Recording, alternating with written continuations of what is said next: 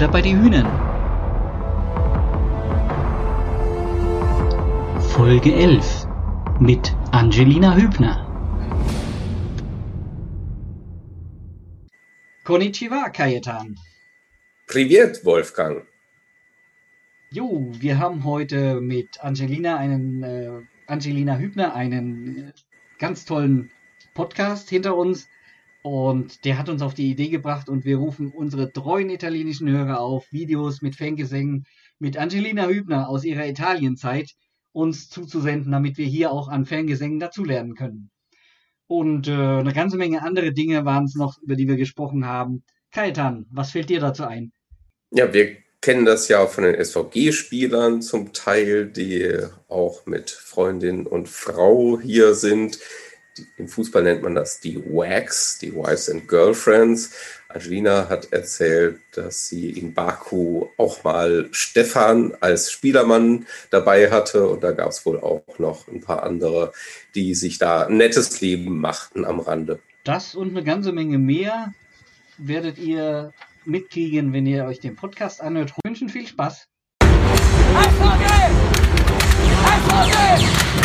Eishockey!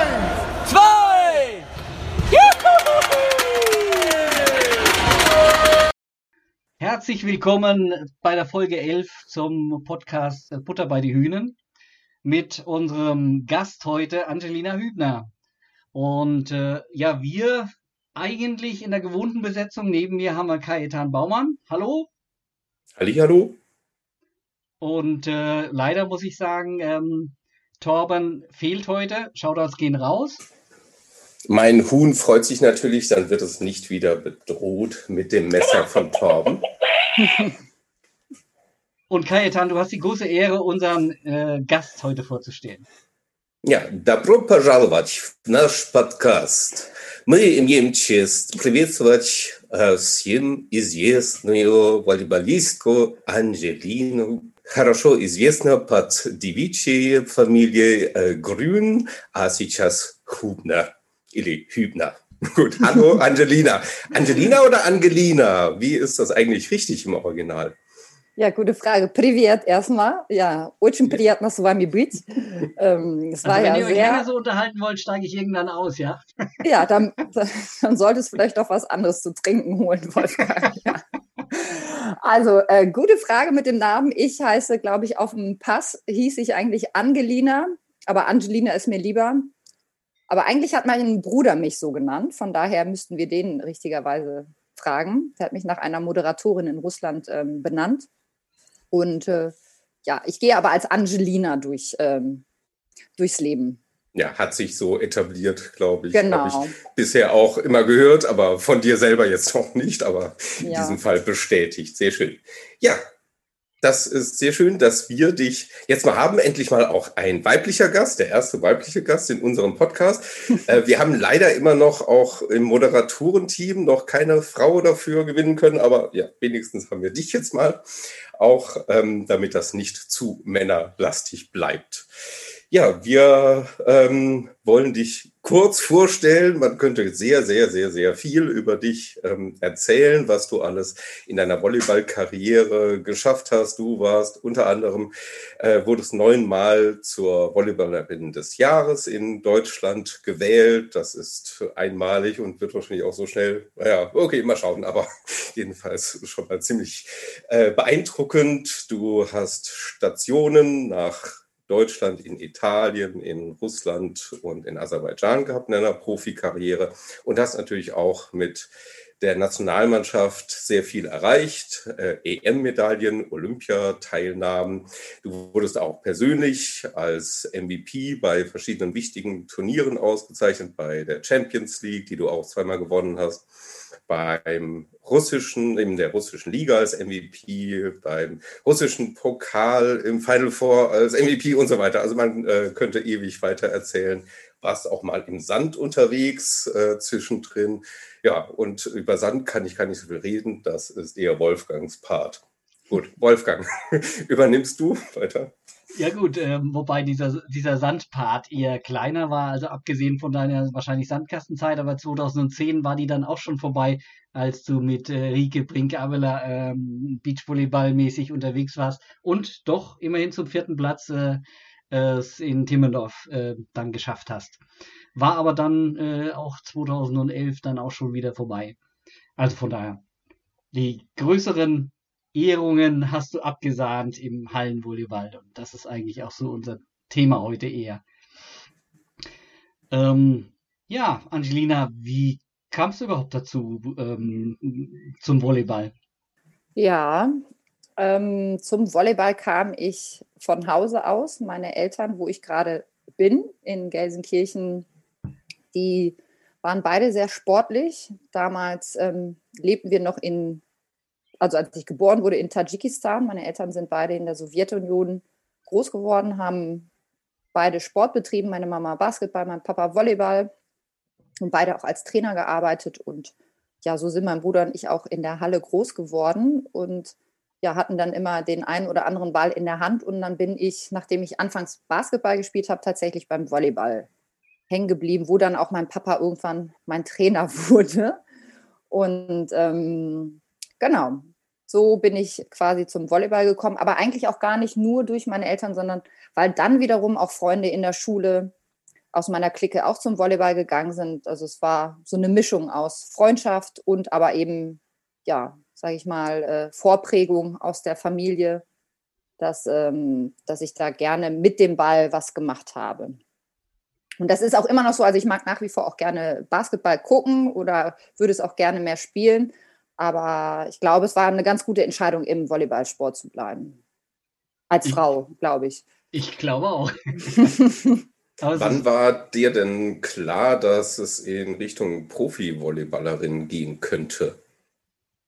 Ja, ähm, ich habe schon relativ jung ähm, mit 16 äh, die Entscheidung getroffen, auf die Karte Volleyball zu setzen. Bin dann quasi von meinen Eltern, die damals noch in Essen gewohnt haben, bin ich ins Internat nach Münster gezogen. Und ich glaube, da war schon klar, dass ich ja bereit bin, mein anderes Leben dem Sport irgendwie unterzuordnen. Ne? Bereit war quasi dafür, mein Elternhaus zu verlassen, neue Freunde zu finden. Also ich sag mal so, mit 16 bin ich dann nach Münster gegangen, wo es ähm, noch nicht so ein Internat wie heute gab, sondern eher noch eine WG.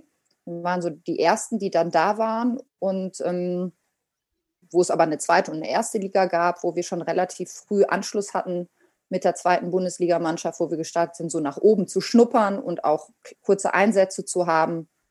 Und ich sage immer, ich, ich weiß es natürlich nicht mehr genau, dass ich nie jetzt diese ganz großen Ziele direkt hatte, aber ich wusste, dass ich Volleyball spielen wollte, dass ich das auf jeden Fall machen will. Und dementsprechend habe ich dann immer so den nächsten Schritt gemacht. Also es haben sich dann ähm, zum Glück auch viele Türen geöffnet und so kam ich dann quasi von Borbeck zur Landesauswahl, zur Nation Jugendnationalmannschaft. Dort wurde man wieder gesichtet, dann kommt man zum Internat, dort wurde man wieder dafür gescoutet. Also es ging immer wieder eine neue Tür auf, sage ich oft. Und ähm, zum Glück konnte ich mich dann auch immer weiterentwickeln, um dann auch diesen nächsten Schritt zu gehen, bis ich dann halt auch mit 21 schon ins Ausland gegangen bin. Du hast jetzt aber nicht so äh, eine sowjetische Karriere, eine vorprogrammierte Karriere gemacht, also dass deine Eltern oder dein Vater als Trainer schon gesagt hat, ich will, dass meine Tochter irgendwann mal Profi-Volleyballerin wird. Das ist mhm. eher so entstanden. Ja, ich meine, das war sicherlich äh, geprägt von meinen Eltern, also so ein, das also ich habe von meinen Eltern mitbekommen, die Sachen gut zu machen, die ich ähm, angefangen habe und im Sport halt auch viel reinzustecken. Meine Eltern haben ja beide sehr viel Zeit im Sport auch verbracht und aber auch grundsätzlich hier in Deutschland viel, glaube ich, investieren müssen, um anzukommen, um wieder neu anzukommen. Und von daher waren die, glaube ich, manchmal zielgespalten, ob ich nicht lieber was Vernünftiges, ähm, wie eine Sparkassenlehre oder sowas hätte machen sollen oder einen klassischen, also ich habe Abitur gemacht und dann habe ich angefangen zu studieren und dann habe ich aber direkt, ähm, habe ich zwar noch Fern-Uni Hagen mitgenommen, bin ins Ausland gegangen, aber dann war es das erstmal eine Zeit lang mit Studium. Also die, meine Eltern haben schon gesehen, vor allem mein Vater, dass ich gut werden könnte, war auch manchmal ganz schön streng mit mir, aber ähm, gleichzeitig wollten sie natürlich auch, und das ist ja im Sport nicht immer so absehbar, dass das jetzt wie bei mir so lange zum Beruf werden konnte, wo ich halt auch tatsächlich ja mein Geld mit verdienen konnte, um jetzt immer noch quasi zu sagen, und jetzt habe ich immer noch Zeit oder hatte ich Zeit, mich im normalen Leben wiederzufinden. Also das Glück haben ja wirklich nicht alle Sportler grundsätzlich und auch im Volleyballsport nicht. So. Mhm. Und mhm. von daher, ja, war das immer geprägt. Meine Eltern waren aber immer an meiner Seite, haben natürlich viel Sport ähm, verfolgt, sind ähm, von Essen viel nach Münster gekommen, haben uns da am Anfang viel geholfen in der ersten neuen Wohnung und waren immer meine Unterstützer. Aber natürlich, wie das als Eltern so ist, haben sie sich auch hin und wieder mal Sorgen gemacht. Ähm, machen sie auch jetzt noch, was denn aus dem kleinen Mädchen so wird. Ne? Du hast, du hast vorhin davon gesprochen, mit 21 bist du bereits nach Italien, von, von Münster dann, denke ich, äh, mhm. nach Italien. Ähm, wie würdest du eigentlich den Unterschied sehen, äh, wenn heute 2021 äh, jemand in, äh, aus, der, aus der ersten Liga Damen äh, nach Italien geht? Ist der Schritt inzwischen kleiner geworden? War er damals größer? Kann, kann, kannst du dazu was sagen? Puh, ähm, das ist natürlich irgendwie ganz schwer, das so pauschal zu ähm, beurteilen. Ich habe das Gefühl, mittlerweile gibt es viel mehr Möglichkeiten als damals, also wo man noch hingehen kann. Also so Länder wie Frankreich als Zwischenschritt, bei den Männern viel mehr noch Polen, bei den Frauen ist jetzt die Türkei da, es gibt den asiatischen Markt, also es gibt lange nicht nur Italien. Und damals war Italien so eine Hochburg für den Volleyballsport. Das war so der logische nächste Schritt sage ich mal so. Ähm, für mich war das damals klar, da lag gar nichts anderes irgendwie auf der Hand, aber ich sehe halt andere ähm, junge Sportlerinnen, die manchmal auch so ein anderes Land erstmal mitnehmen, um auch diesen Schritt ins Ausland zu gehen, mhm. um nicht immer direkt nur quasi in Italien anzukommen, ähm, wo das Niveau zwischenzeitlich aber auch ein bisschen gelitten hat durch die finanziellen Krisen ähm, und eben andere Märkte größer waren dass die manchmal auch erstmal den Umweg über Frankreich oder so gehen oder eine andere Liga, um diese Auslandserfahrung zu machen, um auch als Persönlichkeit nochmal neu zu wachsen. Und für mich war das damals, damals war das für mich leicht. So. Und es war, weil es halt auch so auf dem Tisch lag. Und ich glaube, jetzt ist es schon schwierig, aus der Bundesliga direkt in einem Top-Verein unterzukommen, in Italien und dann direkt auch zu spielen. Ich glaube, das ähm, das hängt tatsächlich irgendwie so ein bisschen davon ab, auch wie jung und wie gefestigt jetzt dann Spieler schon sind. Also das, das gibt es auch. Aber ähm, ich würde sagen, dass, das geht vielleicht heutzutage nicht immer ganz so schnell. Aber es gibt halt Ausnahmen. Vor allem im Frauenvolleyball sind die Mädels ja oft früher schon weiter als die Jungs. Also die brauchen manchmal erstmal noch ein bisschen an Physis, wobei so ein Linus Weber ähm, der ähm, hat ja eine Physis, glaube ich, wie so manch anderer sich das mit 30 wünschen würde, ähm, schon die er irgendwie so mitbringt. Deswegen kann man das einfach so eigentlich so pauschal nicht sagen. Viel gesagt und nicht klar geantwortet. Ne?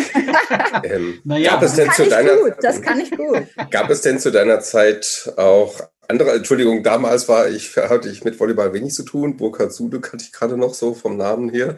Ähm, dann aus äh, ja, noch früheren Zeiten.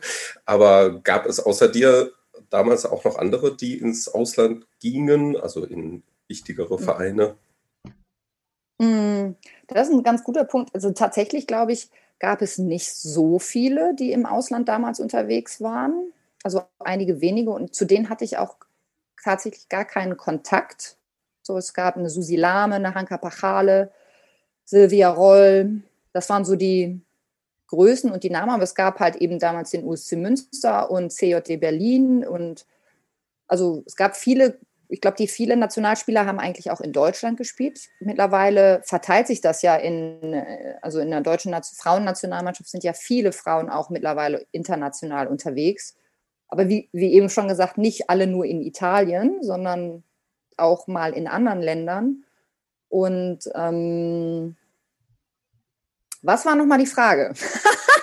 ob zu deiner Zeit, ob du die Einzige warst oder du hast ja schon geantwortet. Es genau, gab noch genau, ein paar das, andere, aber nicht so viele. Paar, genau, also ich musste mich, ich, mit mir ist in dem Sinne keiner diesen Schritt mitgegangen, weil das war damals noch ganz spannend, ähm, dass so der Schritt nach Münster, der ja eigentlich auch noch in dem Alter recht groß war, ähm, den bin ich in dem Sinne nicht allein gegangen, weil eine Spielerin, die ich aus der Jugendmannschaft, also aus der ähm, Auswahl, von der WVV-Auswahl, von NRW kannte, die ist dann halt mit mir dahin gewechselt und wir sind zusammen in der zweiten Liga gewesen, haben den Schritt in die erste Liga geschafft, die haben beide den Schritt in die A-Nationalmannschaft geschafft. Wir sind beide zusammen ähm, 2000 zu Olympia gefahren. Also da war ich nicht allein. Und ich glaube, das war auch ganz wichtig, dass ich da jemanden hatte. Und dann war es aber eben total spannend, dass dann 2001 ich die einzige war, die diesen Schritt machen konnte, weil die anderen hatten das, sage ich mal so, die konnten das nicht. So und ähm, ja, also das war so ein Misch, einerseits so den Mut zu haben, glaube ich, ähm, zu gehen, obwohl man nicht so viele persönlich kennt, die das schon gemacht haben. Und gleichzeitig so in anderen Bereichen, so wie jetzt eben in der Nationalmannschaft, jemanden zu haben, der diesen Weg mitgeht, einen versteht und ähm, das ist auch jetzt immer noch eine ganz enge Freundin von mir. Also das wird, was hat uns einfach ein Leben lang verbunden miteinander. Ja, das ist doch schön. Ähm, du hast mhm. äh, sicher viele, viele Erlebnisse, Modena, Bergamo, Istanbul, Aachen, Moskau bis hin zu Baku und zum Schluss sogar Marmagen Nettersheim. ja, das steht da nur so drin. Ich habe da kein Spiel für gemacht, Ernsthaft? aber ja, ich hatte da meine quasi, ich wir hatten das mal so vor, da war gerade Jakob, unser erster Sohn, geboren, aber gespielt habe ich da tatsächlich nicht. Ich finde das immer spannend, wenn das dann in Wikipedia so steht, wo ich denke, ja, ich habe da mal ein Foto gemacht für den Spielerpass, aber ich glaube, seit, also seit Baku bin ich nirgendwo mehr aufgelaufen, so offiziell. Okay. Was war da das, wo du sagst, boah, das, das war richtig tolle Station? Von den Stationen, die ich jetzt gerade so mal durchgegangen bin.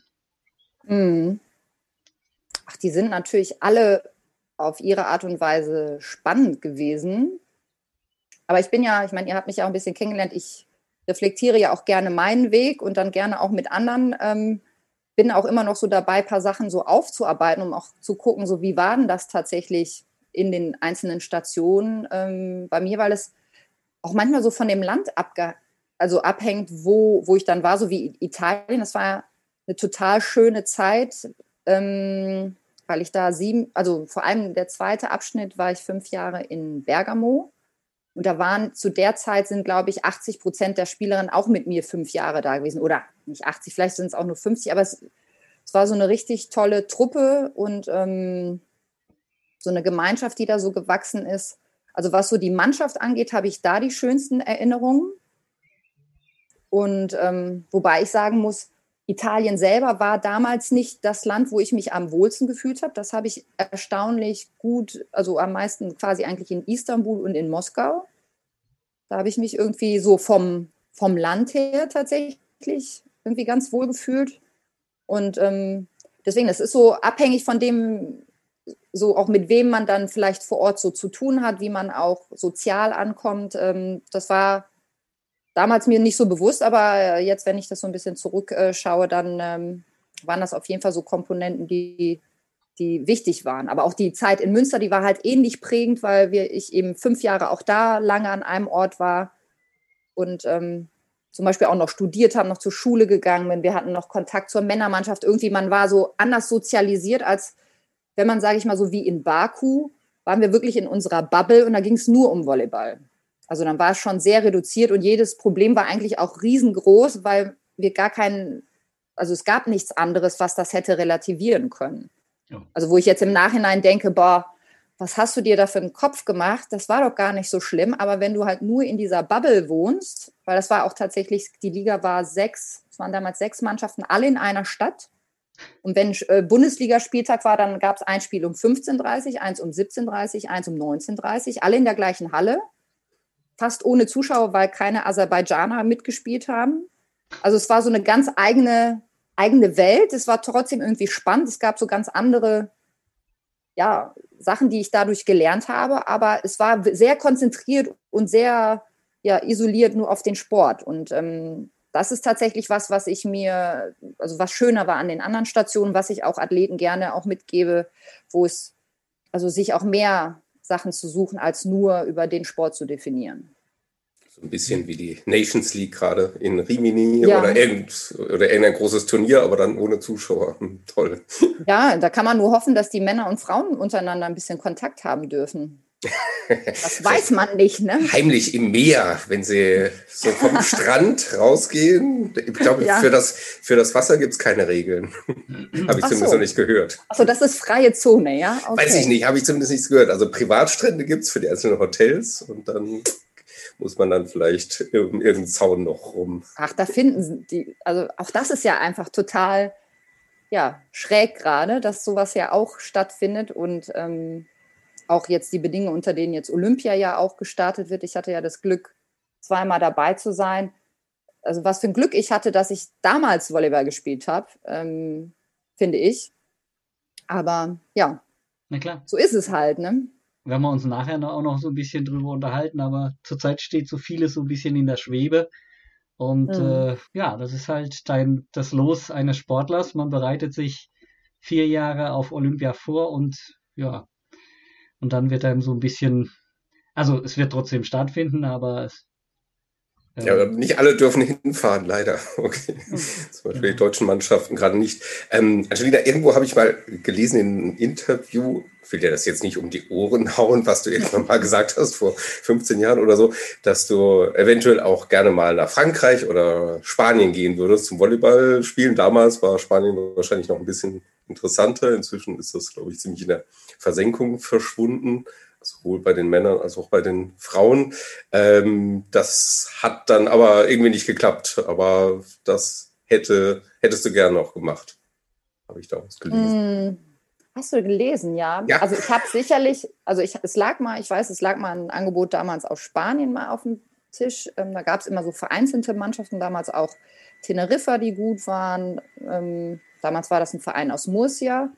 Da muss ich sagen, zum Glück bin ich da nicht hingegangen. Ähm, aber es gab vor allem auch einen tollen Verein in Frankreich, Cannes.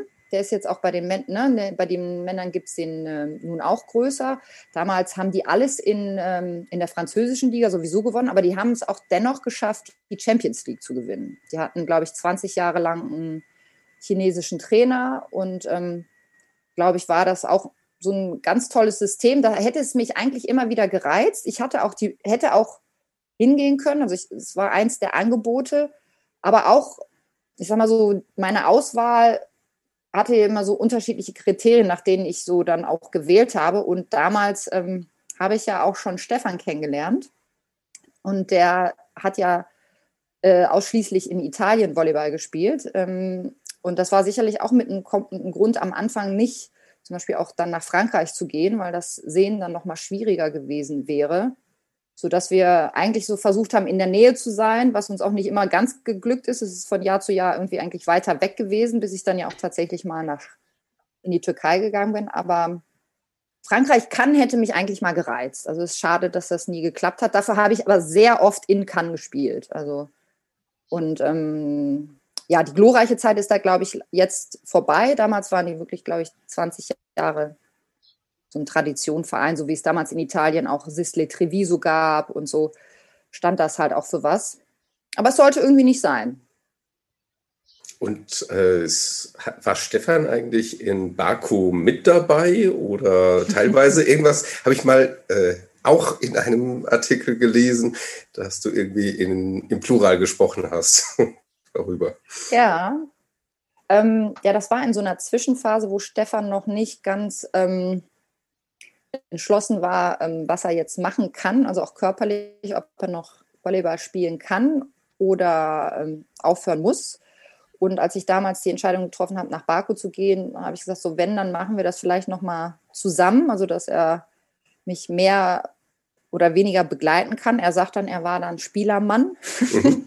Auch schön. und, und da gab es tatsächlich so ein paar, äh, paar Spielermänner, dadurch, dass wir da tatsächlich alle, glaube ich, ähm, schon dem lukrativen Angebot ähm, gefolgt sind, die da gespielt haben. Und ich weiß nicht, ähm, Wolfgang, wenn du ja der Beach-Experte bist, äh, sagt dir rein der Nummerdor noch was? Nee, das war der dann irgendwie vor meiner Zeit, wo ich mich davor begeistert habe. Ja, der ist, äh, der ist Stefans, äh, ich weiß gar nicht, ob der Stefan oder mein Jahrgang ist, der war auch mal Vize-Weltmeister im Beach. Der war aber auch ein guter Hallenvolleyballer, mit dem Stefan damals gespielt hat, plus noch ein anderer Holländer, Mhm. Die Männer hatten, glaube ich, eine sehr gute Zeit. Während wir einkaserniert wurden vor den Champions League-Spielen oder auf Auswärtsspiel irgendwo waren, haben die sich in so einem Fitnesscenter getroffen. Da gab es ähm, Online-Golf, gab es irgendwie Billard, Tennis, Squash, Bierchen, Pool. Ähm, also die haben sich gut gehen lassen. Aber Stefan hat damals auch schon angefangen, ähm, zum Beispiel auch ein Beachvolleyball-Team zu betreuen. Also der war nicht die ganze Zeit da. Aber wir haben dann versucht, ähm, damals nicht mehr so ganz getrennte Wege zu gehen. Und danach ist er auch, das war dann 2011, 2012, genau, dann ist er ähm, ja zur Nationalmannschaft als äh, Co-Trainer mitge mitgefahren, zum Beispiel zu Olympia. Mhm. Also der hat dann quasi diesen Über, das war so die Übergangszeit, wo er ähm, zum Tra Trainer irgendwie wurde, weil auch er körperlich leider nicht mehr konnte. Sonst hätte er jetzt noch gespielt wahrscheinlich. Ja, wie sieht, wie sieht dann eigentlich dein, dein Kontakt zum Profivolleyball derzeit überhaupt noch aus? Äh, wenn wir mal Stefan, klar, ähm, dieser Kontakt ist klar, aber hast du sonst irgendwie mhm. Kontakt zu Frauenmannschaften oder äh, Männern? Ähm? Immer mal unterschiedlich intensiv. Ähm, wie ihr ja vielleicht eben wisst, arbeite ich ja als Coach im äh, Bereich der Sport, äh, Persönlichkeitsentwicklung für Athleten und ähm, ja, mein Herz schlägt natürlich nach wie vor für den äh, Volleyballsport. Das heißt, ähm, natürlich habe ich da immer noch Verbindung zu. Die Spielerinnen, mit denen ich damals gespielt habe, die haben natürlich alle weitestgehend aufgehört. Aber ich habe damals nach meiner ähm, Karriere in in der Halle was war das dann? 2013 habe ich das letzte Spiel gemacht. 2014 kam Jakob, aber ich hatte quasi parallel schon meinen letzten Vertrag in Baku, hatte ich ähm, damals selber verhandelt und habe dann so eine Managementagentur gegründet, um Athleten auch damals schon zu begleiten. Und da habe ich natürlich auch einige Athleten und Athletinnen immer noch, die ich verfolge, selbst wenn ich diesen Job ähm, quasi aufgegeben habe, verfolge ich natürlich immer noch auch die Athleten und stehe hin und wieder im Kontakt und mit manchen Leuten aus, aus der Szene arbeite ich dann auch tatsächlich. Von daher ist es mal mehr, mal weniger. Äh, einfach auch der Zeit geschuldet, äh, verfolge ich natürlich sehr viel, was die SVG macht ähm, und gucke auch immer so rundum, bin interessiert, was so in der Bundesliga passiert oder jetzt bei der Nations League. Aber ich bin da jetzt mit keinem irgendwie so extrem, also ich bin da jetzt nicht ganz nah dran. Zumal meine Arbeit, wenn ich dann arbeite mit, mit Athleten, die ist ja ganz privat und hat manchmal ja auch gar nicht mit dem Sport zu tun. Von daher, ähm, ja, das darf aber auch gern wieder kommen und äh, mal sehen, was sich jetzt so in Zukunft noch ergibt. Okay, also, also auch viel noch in Beachvolleyball äh, tatsächlich. Also eigentlich habe ich auch viele Kontakte noch in den Beachvolleyball, weil obwohl das ja nur eine kurze Episode in meiner äh, Vita war, das eine sehr, sehr prägende Zeit für mich war. Weil? Von daher. Ach, ich habe da, das hat so viele ähm, Gründe. Wir haben ja Zeit, haben wir gesagt. Ne?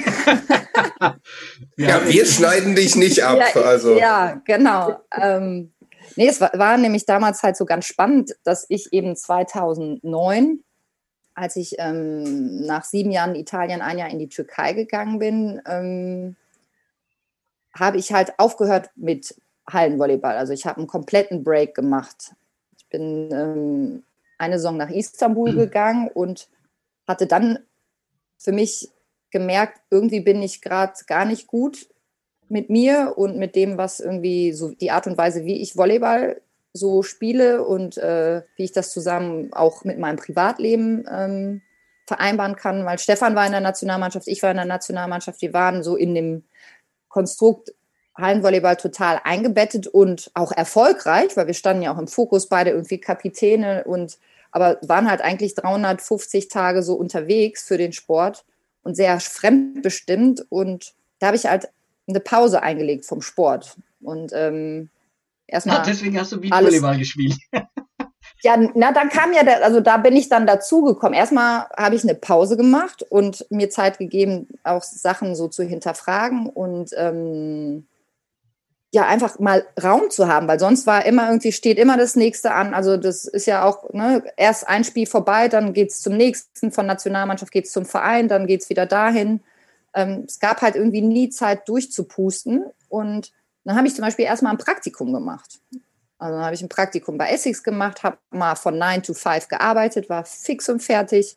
Ähm, also so solche Erfahrungen, die einfach gar keinen Raum hatten ähm, im Sportlerdasein, weil ich halt Vollprofi war. Ne? Und, und dann bin ich aber irgendwann, ich meine, Essex ist ja sehr sportverbunden, war ich auf Sportveranstaltungen mit denen und ähm, natürlich immer noch im Austausch auch mit der Volleyballwelt, habe ich ein Turnier in Düren gespielt und meine damals aus Münsterzeit ähm, Rike Brink-Abela wieder getroffen, die war damals mit mir auch in Münster und die suchte gerade eine neue Partnerin und hat mich dann halt gefragt, ob wir nicht zusammen spielen wollen. Und so kam dann quasi der, erstmal der Kontakt zum Beach. Und am Anfang wollte ich das gar nicht zu professionell machen, kann ich aber nicht. Also ich wollte dann irgendwann auch schnell mehr, auch ein Trainer und regelmäßiger trainieren. Und dann, wenn man eine World Tour spielt, dann kannst du das ja auch nicht nur zweimal die Woche machen. Also es ging dann relativ schnell, dass es doch professioneller wurde ähm, bis ich mir dann halt 2011 dann ein Bänderriss geholt habe und wiederum eine Pause hatte und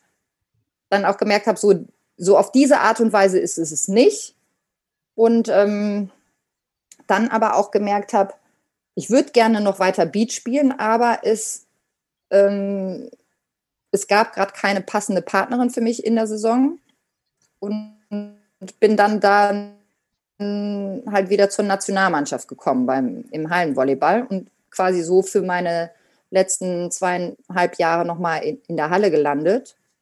Aber mit diesen Erfahrungen aus dem Beachvolleyball, die geprägt waren von, ich muss mich selber organisieren. Damals gab es ja noch keine Zentralisierung oder sowas, sondern wir haben uns den Trainer organisiert, wir haben uns Training organisiert, Flüge gebucht, äh, eigenständig Krafttraining gemacht, äh, Unternehmen auch, quasi geleitet, Sponsoren gesucht, genau. Und auch, du hast ein, also es ist eigentlich viel näher an der Realität und gleichzeitig ist es ganz anders als im Hallensport. Also da konsumierst du alles, was dir quasi vorgesetzt wird und äh, wenn du um fünf halt Abfahrt hast, ist halt um fünf Abfahrt. Ne? Wenn du da irgendwo Klausur hast, ich meine, Stefan versucht ja schon den Jungs auch echt viel ähm, Freiräume zu geben für individuelle Sachen, aber du musst ja auch gucken, wie koordinierst du zwölf bis 14 Spieler auf einmal. Das sind natürlich ganz andere Rahmenbedingungen und deswegen fand ich diese Erfahrung und diesen Exkurs für den äh, im Beachvolleyball total prägend äh, für mich als Persönlichkeit, um dann wiederum das System Hallenvolleyball auch so ein bisschen zu hinterfragen, weil es da auch Möglichkeiten gäbe, die Athleten ein bisschen mehr mit einzubeziehen. Aber das müssen die Athleten selber wollen. Also es ist auch gar nicht jetzt immer so nur vom System vorgegeben, sondern ich hab, bin einfach auch anders zurückgekommen, dann aus dem Sand. Und äh, ja, und manchmal habe ich auch, das habe ich heute noch jemandem erzählt, manchmal habe ich auch noch so eine, ach, so eine Sehnsucht, wo ich denke, oh, ich hätte es gern noch einmal, noch mal richtig so gemacht. Also nachdem das damals dann nicht so geklappt hat äh, mit meiner Partnerin und ich gemerkt habe, okay, mit ihr zusammen irgendwie und unserem Trainer, irgendwie passt das nicht ganz so. Ich hätte es gern noch mal auf meine Art versucht. Also das bleibt so, das kann ich mir nicht mehr erfüllen. Ähm, aber das kann ich jetzt in meinem Selbstständigkeit äh, da sein, kann ich, versuche ich mir das ein bisschen ja, mitzunehmen auf jeden Fall. Das ist ja eigentlich eine spannende Geschichte. Wir hatten die Frage auch Richie gestellt, ähm, wie er denn damit klarkommt, mit diesen zwei Welten, äh, in denen mhm. er, ich vergleiche es immer mal, du hast das in Anlehnung ja auch gesagt, äh, auf der einen Seite bist du Arbeitnehmer und ja. äh, kriegst sozusagen deinen dein, dein Berufsalltag vorgegeben und auf der anderen Seite bist du selber Unternehmer und musst dich um alles kümmern. Ähm, wie kommt er mit diesen zwei Welten klar? Ähm, und du brauchst ja, also um weiter oben zu stehen, brauchst du irgendwann auch eine Spezialisierung. Ähm, und er hatte hm. genau äh, gesagt, er genießt es eigentlich gerade diese Unterschiede.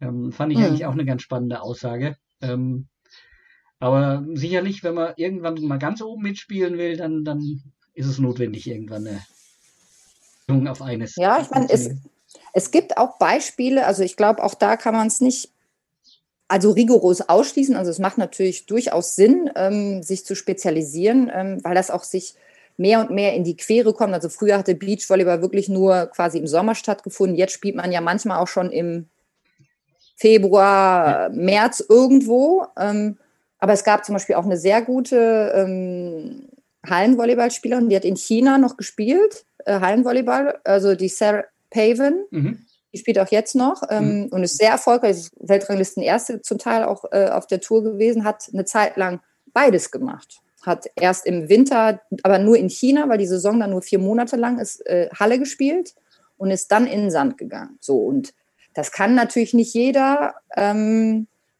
und ich glaube, ähm, zum Beispiel so wie bei Ritchie, der im Sommer nicht Programm hat ähm, von der Nationalmannschaft, kann er sich auch entscheiden, Beach zu spielen. Wenn du halt dann irgendwann die zum Beispiel auch in die Nationalmannschaft berufen wirst, dann ist es ja auch schwierig zu sagen, okay, nee, ich spiele German Beach Tour. Also dann verlangt das System wahrscheinlich äh, eine Entscheidung ab.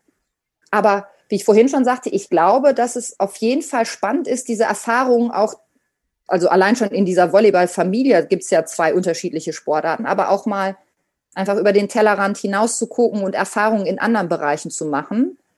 Ähm, dass das, glaube ich, hilfreicher ist, also als es scheint.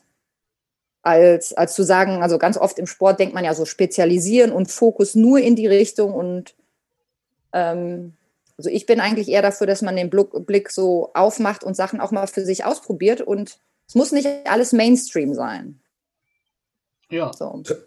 Könnte man denn damals auch schon davon leben oder war das mehr so ein ja, Saisonvergnügen und man konnte sich über die Sommermonate so ein bisschen finanzieren.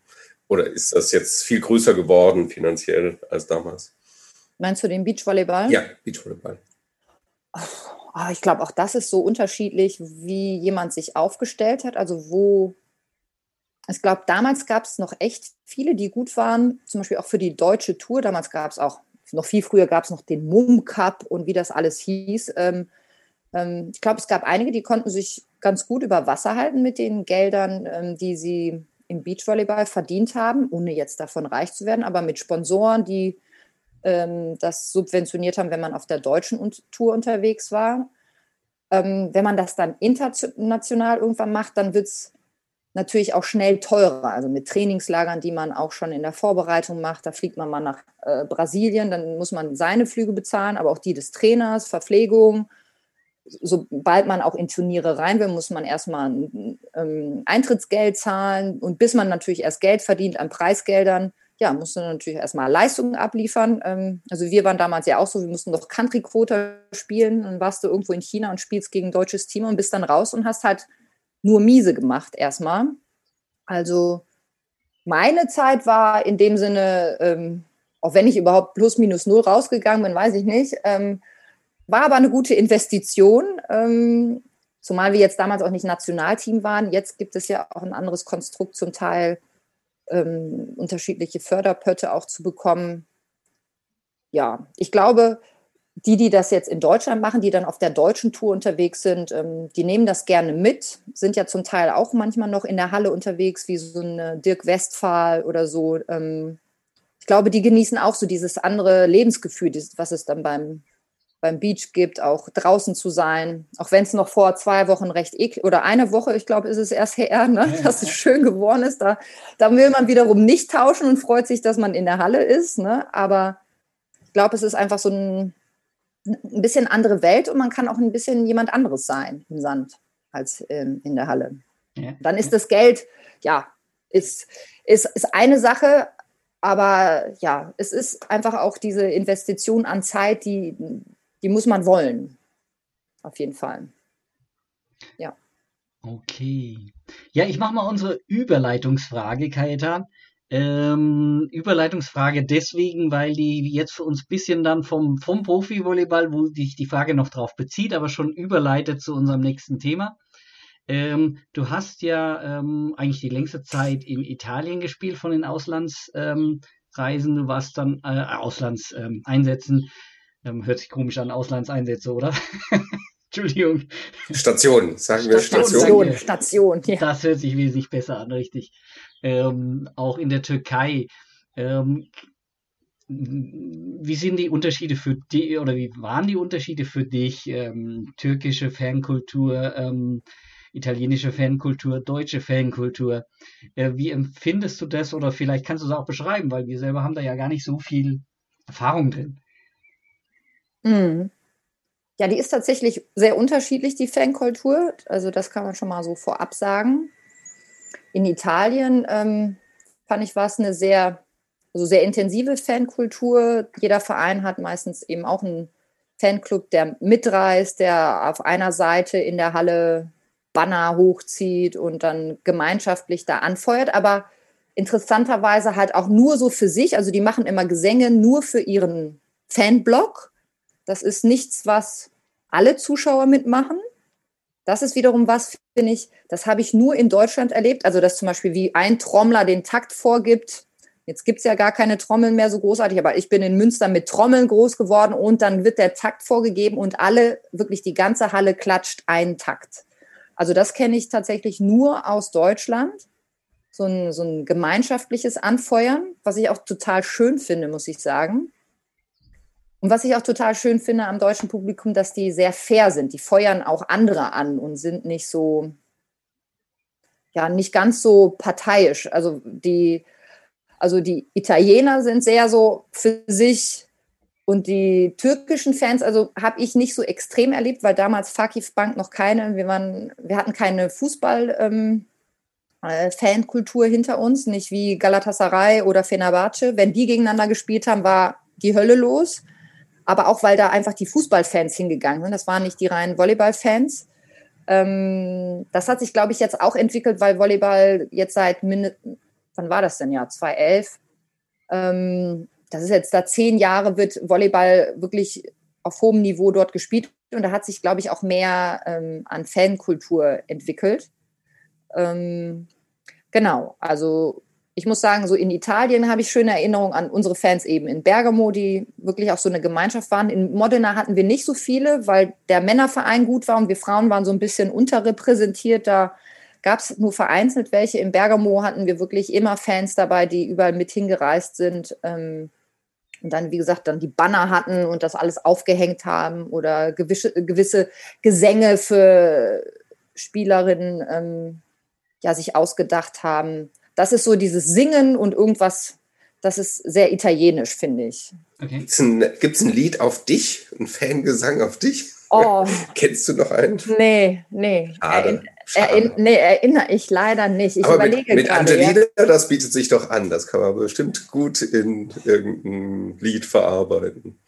Ja, ich meine, sei es, dass die einfach den Namen singen oder so. Ne? Also mhm. es war jetzt nicht immer große Dichtkunst oder so, ne? aber aber generell gab es Fangesänge, auch so allgemeine. Ähm, ich habe das zuletzt auch noch, als ich eine Spielerin verfolgt habe, äh, hier Maggie Kosuch, die in, die in äh, Italien noch gespielt hat, die habe ich auch beim Final Four Champions League mal besucht und ihre Fans haben auch, also hatte ich Gänsehaut, da saß ich im Fanblock, was die alles gesungen haben und dann haben die auch noch gewonnen. Das war, das war schön. Aber mir fällt gerade leider nichts ein, was ich euch vorsingen kann.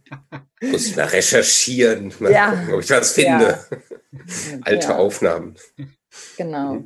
Ja, ähm, ich glaube, da gibt es auch so, so, so ein paar, paar negative Aspekte, ähm, dass äh, man von den, von den eigenen Fans zwar sehr, sehr stark unterstützt wird, ähm, aber ähm, von den gegnerischen Fans ähm, teilweise ja so ein bisschen kriegerisch äh, betrachtet wird. Ja, Ist also es gab schon. ja. Meinst du den Unterschied mit dem Ja? ich kann auch kurz mal Ja sagen, ne?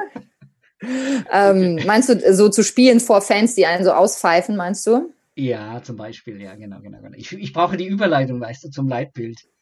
Ach so, ach so, ach so. Wolfgang lauert schon. Aber äh, ich, äh, so schnell wollte ich noch gar nicht. Äh, also ah, der internationale Aspekt. Also äh, ich kenne es vor allem vom Männervolleyball. Bei den Frauen habe ich das, das war das Olympia-Qualifikationsturnier, glaube ich, mitgekriegt. Da waren dann auch von deutscher Seite so schlimm, ach, wie unfair und so weiter. Unsere Mädels werden äh, ausgebuht.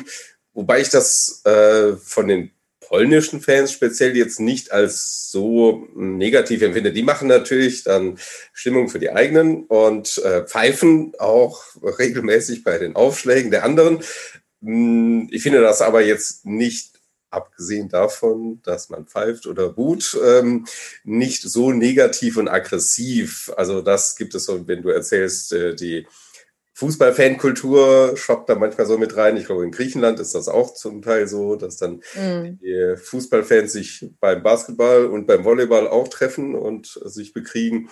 Aber hast du das ähm, so mitgekriegt ähm, in internationalen Spielen, dass äh, du das als sehr störend empfunden hast oder hast du dich daran schnell gewöhnt? Das negative ja. Stimmung.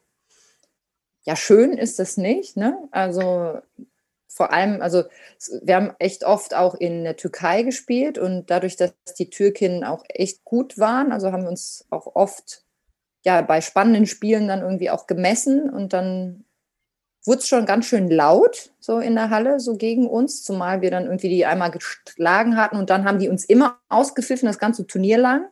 Ähm, und dennoch, also ich hatte jetzt nie Angst oder so. Also ich, es wurde jetzt nie handgreiflich. Also es war dann unangenehm, man hat dann schon gemerkt und es ist ja dann eigentlich immer eher spannend, so was macht das Schiedsgericht unter solchen Bedingungen? Sind die irgendwie, ne, kommen die damit irgendwie souverän zurecht? Ähm, das fand ich eher unangenehmer, wenn da Fehlentscheidungen oder sowas gefällt wurden, so zugunsten der Ausrichter.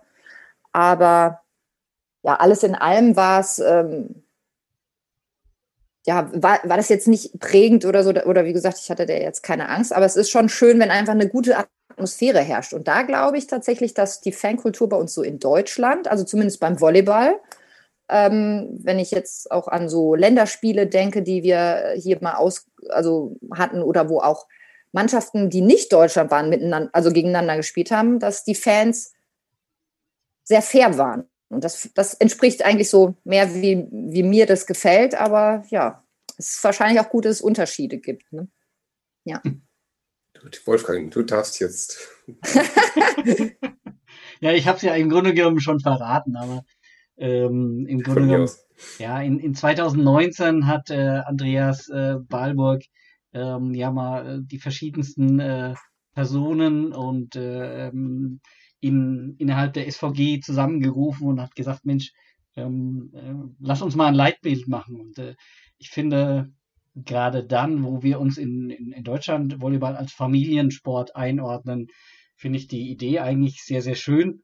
Ähm, um vielleicht auch gleich die negativen Aspekte so, so, so ein bisschen äh, sich dessen bewusst zu sein und auch zu sagen, okay, wie gehen wir das an? Ähm, du warst ja da sehr federführend drin, Angelina, bei dieser Leitbildentwicklung. Ich, äh, wir wollen eigentlich mit dem Podcast auch gar nicht komplett den Prozess äh, hier, hier beschreiben. Ähm, aber vielleicht mal die Frage an dich, wie siehst du das? Ähm, ich hatte ja gesagt, von, von Fanseite aus finde ich es erstmal ganz gut, sich zu sagen, okay, das sollen unsere ähm, unsere Leitbilder eigentlich ja sein, auch wenn wir es in der Umsetzung noch nicht so weit gebracht haben. Aber ich möchte durchaus das Thema ja auch weiter in die Öffentlichkeit bringen. Unter anderem reden wir ja deswegen auch drüber. Ähm, was ist dein, dein Argument dafür, zum Beispiel zu sagen, warum braucht ein Verein ein Leitbild? Mmh. Ja, ist ja mal erst, erstmal die Frage, so wie nennt man das Ganze? Ne? Also ist es dann Leitbild oder ähm,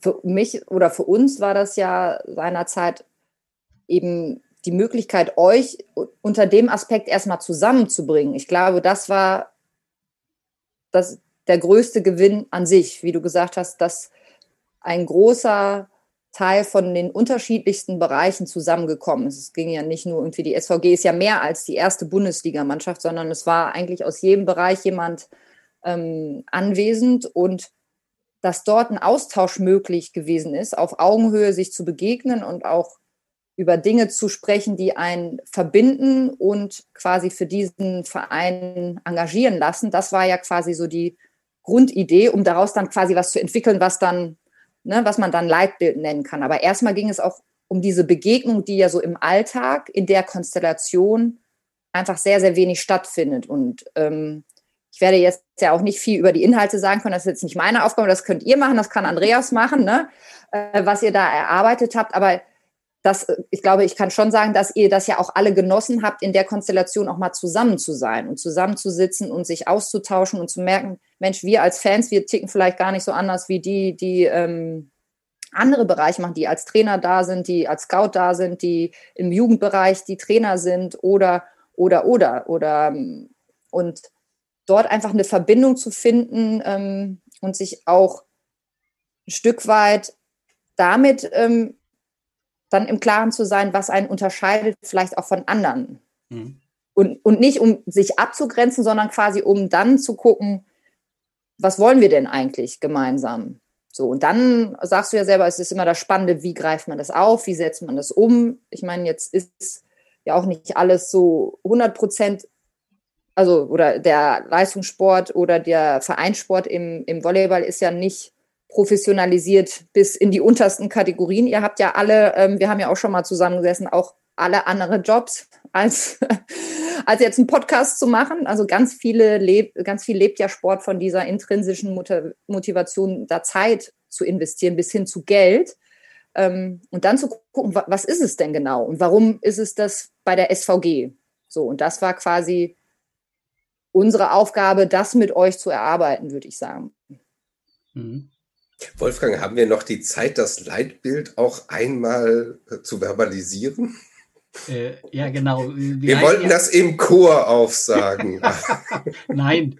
Oder singen. Wir haben es in Vorbereitung zum Podcast probiert. Kaitan hat darauf bestanden, dass wir es im Chor machen, aber das ist so wie Kirche. Das äh, war uns dann doch ein bisschen zu wild. Ähm, aber um, um mal äh, Butter bei die Hühnen zu sagen, ähm, was war denn jetzt eigentlich der Leitbildsatz, wenn ich es denn so mal nenne? Den äh, unter, unter der Anleitung von, von Angelina und äh, Sabine und hilf mir weiter, Angelina. Uli. Uli. Uli, genau. Ähm, dann äh, uns in, in Workshop sozusagen zu einem zu einer Aussage gebracht hat, ähm, nämlich dem, warum, warum wir eigentlich bei, für die SVG aktiv sind, sei es als ähm, Spieler, sei es als Trainer, sei es als ähm, Offizieller irgendwo hinter der hinter den Kulissen oder eben auch als Fans. Ähm, und wir haben uns dann auf den Satz alle zusammen geeinigt, wir begeistern und bringen Menschen in einem familiären Umfeld zusammen, damit sich Persönlichkeiten und Freundschaften entwickeln. Der Satz ist ziemlich, ich sag jetzt mal negativ, so ein bisschen gewirkt. Ähm, man könnte auch was anderes, ähm, einen, einen, positiveren Ausdruck, der mir jetzt gerade nicht einfällt, dafür bringen. Aber er zeigt eigentlich, ähm, ich glaube, es können sich ganz viele drin finden und interessanterweise ist steht das Wort Volleyball eben nicht drin. Und äh, es ist eigentlich, wenn sich jeder fragt, ähm, was, was bringt mir das? Und dann sind es eben ganz andere Aspekte als in Anführungsstrichen nur Volleyball, ähm, die, die uns zusammenführen. Ja, wir freuen uns, wenn wir in die Halle kommen und wie hat äh, Kajetan so schön, äh, du hattest es so schön äh, formuliert im, im Vorgespräch, es ist teilweise, wenn du in die Halle kommst, äh, vor einem Spiel wie ein Spießrutenlauf, wenn du alles begrüßt, ja, also, aber so negativ war ich das nicht, aber ich denke nur, so viele Leute kenne ich doch gar nicht. Äh, hier plötzlich, je, hier kenne ich jeden. Wenn ich durch die Stadt laufe, treffe ich oft äh, niemanden, den ich kenne. Also nicht nur in Corona-Zeiten, auch sonst. Und es, hm. das macht ja eigentlich dann auch viel aus. Also ähm, das, das Thema, ich überschreibe es jetzt mal mit Gemeinschaft. Ähm, klar, nach Corona wird es noch viel mehr ausmachen, aber ähm, ähm, aber es ist halt nicht nur Gemeinschaft, sondern es ist das Thema Begeisterungen, eben Zusammensein, äh, familiäres Umfeld. Ähm, ja, äh, du hattest gesagt, ähm, Angelina, dass es gar nicht mal unbedingt das, das Leitbild ist, dass es so hoch aufzuhängen gilt, sondern mehr so dieses, ja, so habe ich dich verstanden, eben äh, das, das Zusammen, sich zusammenfinden und äh, mal ähm, zusammen sich äh, dessen bewusst sein, warum man da ist. So habe ich dich. Ja, ich meine, ja, jetzt zum, ich sag mal so, zum, zum Einstieg war das ja quasi, denke ich, das, was das so besonders auch gemacht hat für euch, damit auch sowas überhaupt entstehen kann, sowas wie so ein Leitbild. Ich glaube schon, dass es auch wichtig ist, sich an das, ähm, also immer wieder mit dem Leitbild verknüpft zu sein. Ne? Oder wir nennen das halt Warum.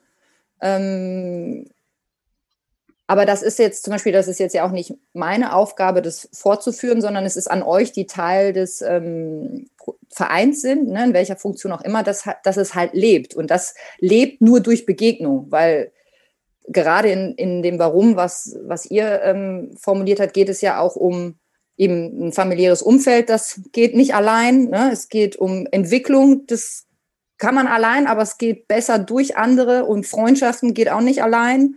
Also es geht um dieses Zusammensein. Und ähm, wir haben nie einen Slogan daraus formuliert. Ne? Ihr könnt den gerne noch, gab es ja auch immer mal so Ideen oder so. Ähm, aber es, ist, es entsteht ja eben durch diese gemeinsame Energie, die ihr reinbringt. So, und die hat aber eine ganz bestimmte Verbundenheit. Und die, die jetzt, glaube ich, die SVG von anderen Vereinen unterscheidet. Ja, wolltest du was sagen? ich wollte gerade ausholen, ja. ja. Weil ich oft überlege, also ich meine, äh, man kann. Er hat Luft sagen, geholt. Das ja. Luft geholt für den langen Monolog. Nein, Quatsch. Ähm, wir haben viele kleinere Vereine, wo man auch sagen kann, das funktioniert familiär. Das wird sicherlich in, äh, in, in, in Hersching so sein. Viele ähm, Spieler aus Düren beschreiben auch den äh, äh, Düren als, als sehr familiären Verein. Und äh, ein zweiter Punkt, ähm, das, was wir uns jetzt als, als Leitbild da erarbeitet haben, sozusagen, kann natürlich für andere Bereiche, wo es eben ähnlich ist, durchaus auch gelten. Also ich weiß jetzt gar nicht, ob da so eine große Unterscheidung, du hast von, von Abgrenzung gesprochen, ähm, das sollte ja auch gar nicht sein. Von daher hm, glaube ich, es gibt viele, die sich darunter finden würden, auch, auch andere kleinere Vereine, mhm. muss ich allerdings dazu sagen. Sicherlich wird Berlin ähm, sich so ein Leitbild nicht geben, weil es dafür nicht passt. Das sind es andere. Punkte, mhm. ohne Frage. Ja, ja, und das ist ja auch nur ein Teil des, sag ich mal so, des Leitbilds und des Prozesses gewesen, weil, weil so die Individualität, also oder der Unterschied zwischen vielleicht jetzt der SVG und einem anderen Verein liegt halt auch darin, wie ihr das lebt, also auf welche Art und Weise ihr miteinander umgeht, wie ihr quasi so miteinander agiert, wie ihr Sachen macht. Also das sind ja so Sachen, die haben wir ja zum Teil zum Beispiel auch erarbeitet, beziehungsweise das sind so Sachen, die lebt man dann. Es reicht ja nicht irgendwie, sich einen Satz hinzuhängen und zu sagen, so jetzt sind wir alle und wie, da gebe ich dir vollkommen recht, da passen sicherlich auch andere Vereine zu, die sage ich mal, so einen ähnlichen Rahmen haben, sondern das Spannende ist so, wie lebt man das tatsächlich dann so im Alltag? Und das sind ganz viele kleine Dinge, ähm, die den Unterschied machen. Wie gehe ich mit den anderen um? Wie mache ich meine Arbeit? Ähm, und mit welcher Energie mache ich das? So mache ich, was fällt mir leicht und wie, wie fordere ich Sachen ein und wie wichtig sind mir Sachen und Dafür braucht es ja wiederum auch, also es braucht diese Verbindung von jedem mit dem Verein, mit dem Leitbild, damit er auch motiviert ist, das zu machen. Aber es hilft eben ja auch, auch indem das zusammen passiert und indem man sich unterstützt, indem jeder auch zum Beispiel im System an der richtigen Stelle ist, zu gucken, bin ich hier eigentlich der Richtige, der hier immer aufbaut? Eigentlich würde ich viel lieber hinter der Theke stehen. So, also das sind ja die Sachen, die man dann quasi so in die Praxis übertragen muss. So. Und äh, deswegen lebt sowas ja erst, indem man das halt macht und vielleicht auch immer wieder äh, regelmäßig sich mal anschaut oder auch wieder in den Austausch geht, ihr untereinander. Und es war ja in letzten, im letzten Jahr sehr schwierig für alle, ne? ähm, da in den Austausch zu gehen. Ähm, und ich wünsche mir natürlich, dass das bald wieder möglich ist, überhaupt irgendwie dass ihr wieder näher irgendwie auch an den, an den Spielern dran sein könnt. Stefan vermisst das auch immer total, sagt er, es ist so schwer da, auch für alle neuen Jungs, die irgendwie kommen, dass da überhaupt eine Berührung ist, aber auch ihr untereinander wahrscheinlich, ähm, also die ganze Fangemeinschaft an sich, plus eben die Anbindung zum Verein. Ja. Ja, es war, glaube ich, so ein bisschen unglücklich, dass die Diskussion dann quasi ein bisschen unterbrochen wurde durch Corona. Mhm. Sonst hätte man das wahrscheinlich noch ein bisschen weiterentwickeln, weiterführen können. Aber also nach meinem Eindruck hat so natürlich der Kern auch äh, der Fans und des Orga-Teams und so weiter ja dann auch noch weiter, äh, war noch weiter aktiv während der Saison auch wenn das sehr reduziert war, aber wir durften ja wenigstens ein bisschen aufbauen und abbauen. Das hat aber so eine gewisse Struktur dann wenigstens noch gelassen. Und ich glaube, da sieht man auch, dass die Familie SVG doch auch in solchen Zeiten ganz gut funktioniert. Hm. Ich sehe uns aber auch. Ja, ich, hab, ich wollte auch manchmal einen Job haben, aber es waren alle vergeben. ja, ja, das war sehr, alle, sehr, ja. sehr beliebt, das Aufbauen und alle Funktionen, die drumherum noch wichtig waren, waren immer sehr schnell weg. Ja. Ich wollte mal Ballroller machen, habe ich gedacht. Das wäre auch gut gewesen. Nochmal so back to the roots. Ja. Das kann ich nicht mit meinem Knie. Ja. Da komme komm ich gar nicht mehr runter. Ich glaube, ich passe dann einfach zu wenig auf. Ich glaube, ich könnte, das ist gar nicht so einfach. Ja, da kann man sich, glaube ich, sehr unbeliebt machen. ähm, ich glaube, da gibt's aber, ich komme mal wieder aufs Leitbild doch zurück. ähm, gibt's ja noch ganz, ganz viele Hausaufgaben, denke ich. Ähm, wie, wie geht man eben mit so einem Leitbild um? Wir begeistern Menschen, wie gehen wir miteinander um? Ähm, aber wie gehe ich auch damit um, wenn ein Spieler vielleicht nicht die Leistung bringt? Ähm, ich will es jetzt nicht ins Negative ziehen, es gehört zum, zum, zu einem äh, professionellen Betrieb auch dazu, dass ein Spieler vielleicht dann auch äh, ein Angebot bekommt, wieder woanders hinzugehen. Ähm, ich nenne mal das Beispiel äh, Jan Zimmermann, der schlichtweg in, in Berlin keine Chance hatte und dann eben nach Massa, wann war das? Letzte, vorletzte Saison äh, gegangen, gegangen worden, wie auch immer man das sagen will, mhm. ähm, ist, verträgt sich sowas mit dem Leitbild? Ähm, und äh, ich hatte eine ganz interessante Aussage von, von Bernd Schlesinger, ähm, der gesagt hat, wir müssen auch mal als ähm, SVG Lüneburg beweisen, dass wir auch mit unseren Werten auch deutscher Meister werden können. Mhm. Ähm, diesen Satz finde ich sehr, sehr gut. ja, wäre ich auch dabei. Ja. ähm, also ich, ich schiele ja auf die Champions League, aber ja. Ja. Können wir noch ein bisschen warten. Das heißt, die reicht Vizemeister und dann Champions League oder was? Würde ich nehmen, ja. Okay.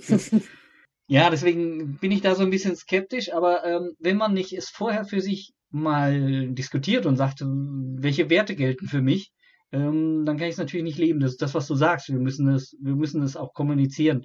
Und äh, da sind wir ja natürlich wegen Corona auch, aber noch nicht so wirklich aktiv. Also das, das was wir, was äh, wir auch als unsere Aufgabe sehen, so ein bisschen.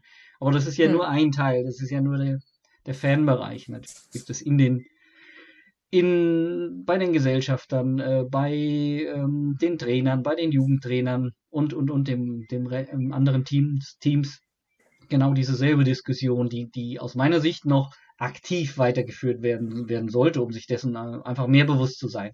Die Tatsache, dass wir uns in einigen Workshops getroffen haben, würde ich, also würde ich jetzt sagen, reicht mir noch nicht. Ja, das ist schön. Ja, also ich, und ja, es, es, ist ein Prozess, ne? Es ist nicht, äh, und ihr seid ja viele, es sind ja viele, viele Menschen aktiv und engagiert äh, für die SVG und jeder hat einen anderen Kontext. Ja. Ne? Also dieses Warum, wie du ja sagst, ist ja so schön, dass, oder das Leitbild gilt für alle, aber was heißt es für dich oder für euch, ne? für die Fans, was heißt es aber für jemand anderen? Und ähm, ich, es schließt halt auch nicht aus zu dem, was du vorhin gesagt hast, dass man nicht auch mal vielleicht Entscheidungen trifft, die nach außen hin erstmal vielleicht dem gar nicht, zu dem nicht so passen oder wo es schwierig ist, sondern da geht es auch wieder um, um eine Art und Weise, wie, wie mache ich das denn? Ne? Wie trenne ich mich vielleicht auch von jemandem, der gar nicht zu uns passt? Ne? Das kann man auf unterschiedliche Art und Weise machen. Oder wie gehe ich damit um, dass mich halt jemand verlässt, den ich gar nicht äh, haben will, äh, gar nicht gehen lassen möchte? Wie ist es, wenn es halt unter Trainern im, oder Spielern und Trainern knarzt, auch in den unteren Bereichen, wo ja auch, ne, das ist ja das Hobby von eigentlich allen. Mhm. Wie gehe ich mit sowas um? Also da auch quasi in jedem Kontext zu erarbeiten, was heißt denn das für mich und was nehme ich davon mit? Und da merkt dann vielleicht auch jeder selber für sich und wird bewusst, was laufen bei mir eigentlich so für Muster ab? Wie, wie ticke ich eigentlich und wie passt das jetzt zu dem? Weil man kann ja auch nicht sagen, ihr müsst euch alle dem immer unterordnen. Hat ja jeder auch noch eine eigene Persönlichkeit, eigene Lebensumstände. Das muss ja auch zusammenpassen. Abgesehen davon, dass man auch eine Tagesform hat. Aber die Frage ist, wie gehe ich damit um und wie reflektiere ich darüber? Ja. es geht jetzt nicht darum, einmal was zu finden und das dann zu können und dann ist fertig. So, ne? Also ja, aber umso, umso wichtiger finde ich es halt ähm, immer wieder oder, oder diese, diese Gedanken immer wieder weiter zu spinnen. Also ich mhm. nenne mal Negativbeispiele aus, aus dem Fußballsport, wo man teilweise im Jugend- oder Kinderbereich äh, Trainer sieht, äh, die, die äh, da die Kinder auffordern, fordern, bis in ja, äh, Fouls zu begehen äh, oder sich unsportlich zu verhalten. Und ähm, das, das äh, geht halt nicht. Und wenn man, wenn man dann vorher äh, mal sagt, okay, das sind unsere unsere Werte, ähm, dann, dann ist es aus dem Grund schon wichtig. Also hm. das ist für mich so ein, so ein wichtiger Aspekt. Und das ist ja, also jetzt im Fußball, damit will ich jetzt nicht den ganzen Fußball schlecht machen, aber ähm, dessen muss man sich bewusst sein. Also wir brauchen äh, bei den Trainern eben nicht nur eine fachliche Kompetenz, äh, sondern eben auch eine wie soll ich sagen, ethische Kompetenz oder wie auch immer.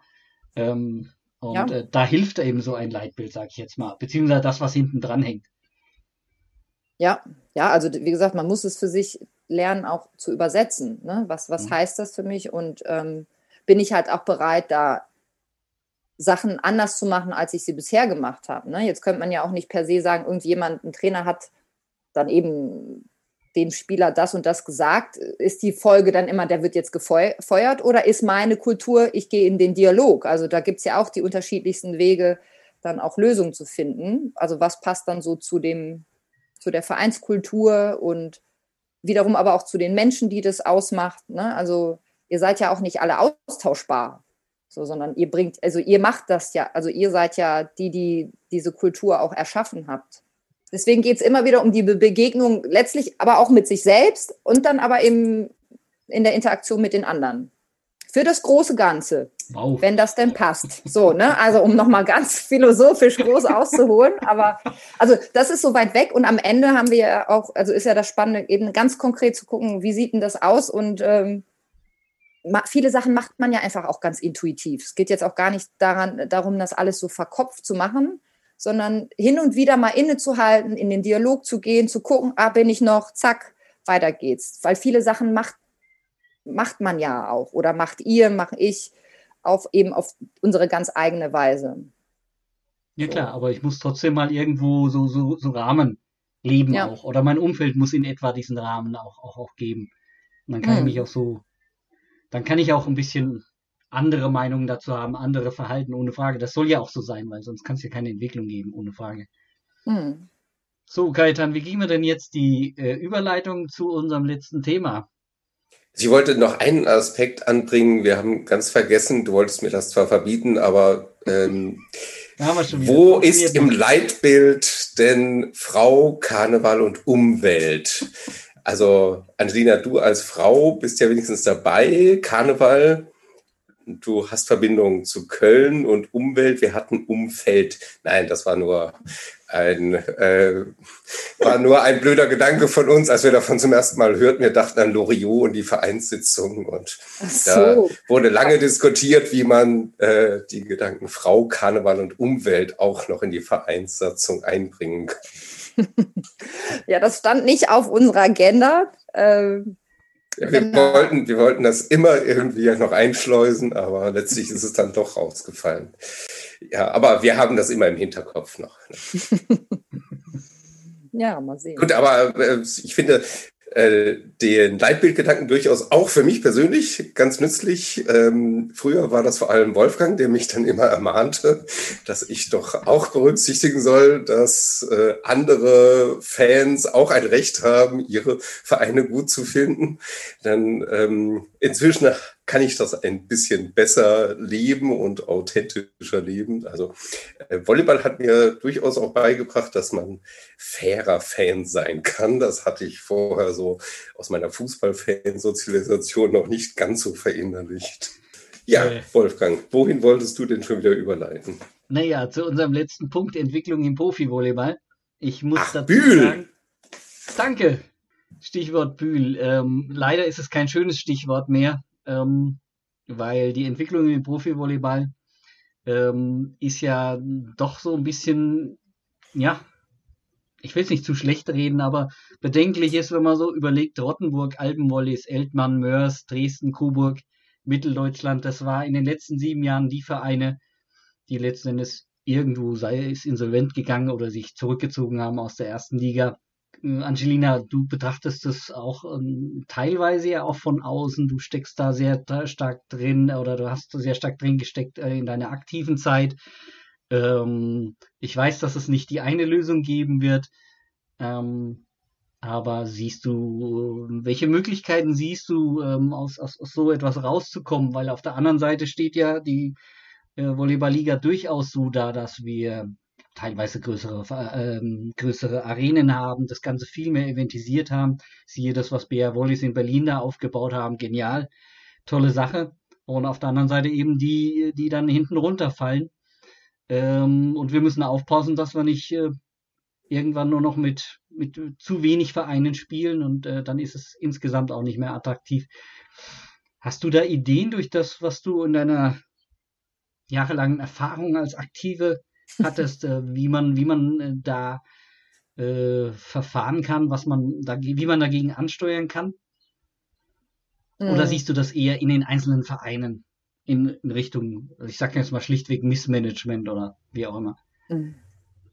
Ja gut, wahrscheinlich müsste man das sehr differenziert mal betrachten, warum all diese Vereine denn diesen Weg genommen haben, ob das an einzelnen Personen gelegen hat oder einfach an ja, fehlenden Sponsoren. Also da gibt es, glaube ich, die unterschiedlichsten Geschichten. Ähm, die Herausforderung ist natürlich für Vereine, das merkt man ja auch immer wieder, wenn jetzt so Plätze frei werden, wie eben der von Bühl, dass keiner hinterher, also dass nicht die Leute sich in den zweiten Ligen, die Vereine darum kloppen, quasi hochzukommen, sondern ja, dass ja auch in den letzten Jahren so die Prämisse gilt, ach, absteigen können wir eh nicht, weil keiner will hoch. Ne? Ähm, das ist natürlich an sich schade, zumal einfach auch der Schritt aus der zweiten Liga in die erste Liga so enorm groß ist. Und wenn man einfach auch überlegt, wie wir nach Lüneburg gekommen sind, da war noch zweimal die Woche Training und dann kommt, ein, kommt die erste Liga und dann hast du zweimal am Tag Training mit zum Teil denselben Leuten, die auch arbeiten gehen müssen oder, oder also die Strukturen so zu entwickeln, dass die wachsen können und dass ich glaube, dieser Übergang ist auch total schwierig, gesund sich vorzubereiten, in der ersten Liga quasi dann auch längerfristig zu bestehen. Ähm, das braucht nicht nur die spielerischen Qualitäten, sondern es braucht auch das Umfeld, was, glaube ich, mitwächst und was im Idealfall auch nicht nur von einem Sponsor natürlich abhängig ist. Aber manchmal hat man das Glück, also das hat man ja auch in Frankfurt gesehen, dass jemand Lust hat, ähm, da was aufzubauen und geht da halt komplett rein. Ähm, und dann ist sowas möglich. Da kann man auch nur hoffen, dass, wenn der nicht aufhört, dass das ganze Projekt äh, dementsprechend auch ähm, den Bach runtergeht. Ähm, ja, es ist, es ist schwierig, es ist komplex. Ich habe da nicht die, die Lösung. Ähm, ist auch nicht meine Kernkompetenz. Ähm, ich glaube dennoch daran, dass zum Beispiel es auch eine Herausforderung ist und ähm, zu gucken, welche, wie quasi vermarkte, präsentiere ich, wie ähm, ich mein Verein, was habe ich für Möglichkeiten? Also ich glaube nicht, dass die SVG das so alles so machen kann, halt wie, wie die BR Volleys. Ne? Die, ihr habt nicht die Möglichkeiten, ihr habt nicht die Strukturen, ihr habt nicht das Berliner Publikum, sich zwar Sachen abzugucken, aber so den eigenen Weg zu finden, einen guten Weg zu finden, der passt zu dem, was so die Kultur ausmacht, aber der auch natürlich ähm, auf der wirtschaftlichen Ebene stabil ist. Ich glaube, diese Kombination ist halt total spannend und da braucht es eben Leute, die das auch so im Blick haben, glaube ich, und nicht sagen so, okay, ich habe hier Geld. Ähm, da gibt es eben leider auch so viele Geschichten, auch im Frauenvolleyball, auch Rubis, die ganz großes, also viel Geld hatten und leider wenig daraus gemacht haben und dann ist auch Rubis weg, ist der ganze Verein weg.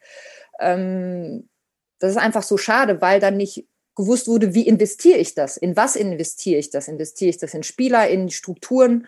Eine Vision davon zu haben, was mit diesem Verein passieren soll, auch ein Stück weit langfristiger als nur irgendwie in die erste Liga kommen, sondern wie bleibe ich da auch? Also ja, Respekt vor allen, die das machen. Ich glaube, das ist äh, herausfordernd. Ähm, zumal es ja dann auch am Anfang so, sage ich mal, immer wieder so von Einzelpersonen abhängt. Ne? Hier auch in, glaube ich, bei der SVG auch getrieben von Leuten, die Zeit und äh, Lust und Geld hatten, vielleicht also die Möglichkeit, äh, die Ressourcen, so viel Zeit in diesen Verein zu stecken. Ne? Also das, aber es soll ja auch diese Menschen überdauern, also wenn die dann irgendwann mal auch weg sind. Also so jemand wie Andreas, der hier eigentlich von, ne, der von Stunde Null das mit aufgebaut hat, ähm, es wäre einfach, der will ja irgendwann vielleicht auch mal in Rente gehen, zumindest äh, auch was die SVG angeht. Und es wäre schön, wenn das weiterlebt. Mit den gleichen, um da den Bogen zu spannen, mit dem gleichen Leitgedanken, der für ihn auch gegolten hat. Aber erst nach dem Champions League-Sieg. Ja, ja, damit kannst du ihn noch ködern, ne? Ja, aber ich glaube, was auch besonders geschockt hat am Rückzug von Rottenburg und jetzt von Bühl, dass man eigentlich gedacht hatte, das seien stabile Strukturen, gewachsene Strukturen und das ist auf vielen Schultern verteilt. Es gibt auch nicht nur einen Sponsor. Bei den anderen, ja, war das dann, okay, einer ist weg, der Hauptgeldgeber hat keine Lust mehr, sein Spielzeug ist nicht mehr interessant. Das, das ist, glaube ich, was im Moment dann auch ein bisschen Sorgen bereitet. Ähm, ist das aus seiner Sicht zwischen Männerliga und Frauenliga im Moment ein großer Unterschied? Entwickelt sich das auseinander? Also die Frauen scheinen auf einem stabileren Weg zu sein.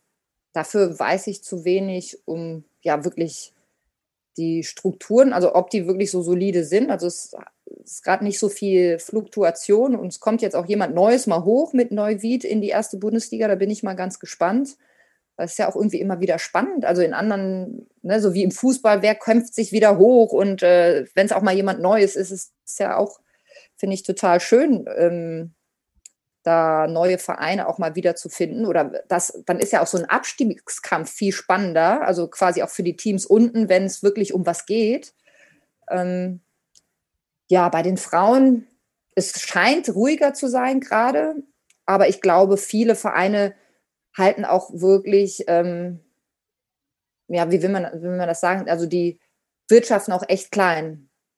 Also die machen da auch keine großen Sprünge. Also auch so Vereine wie der USC, wo ich ja früher war, ähm, ich glaube, die können einfach, die würden gerne wieder dahin kommen, wo sie früher mal waren, aber das ist so groß, so weit weg.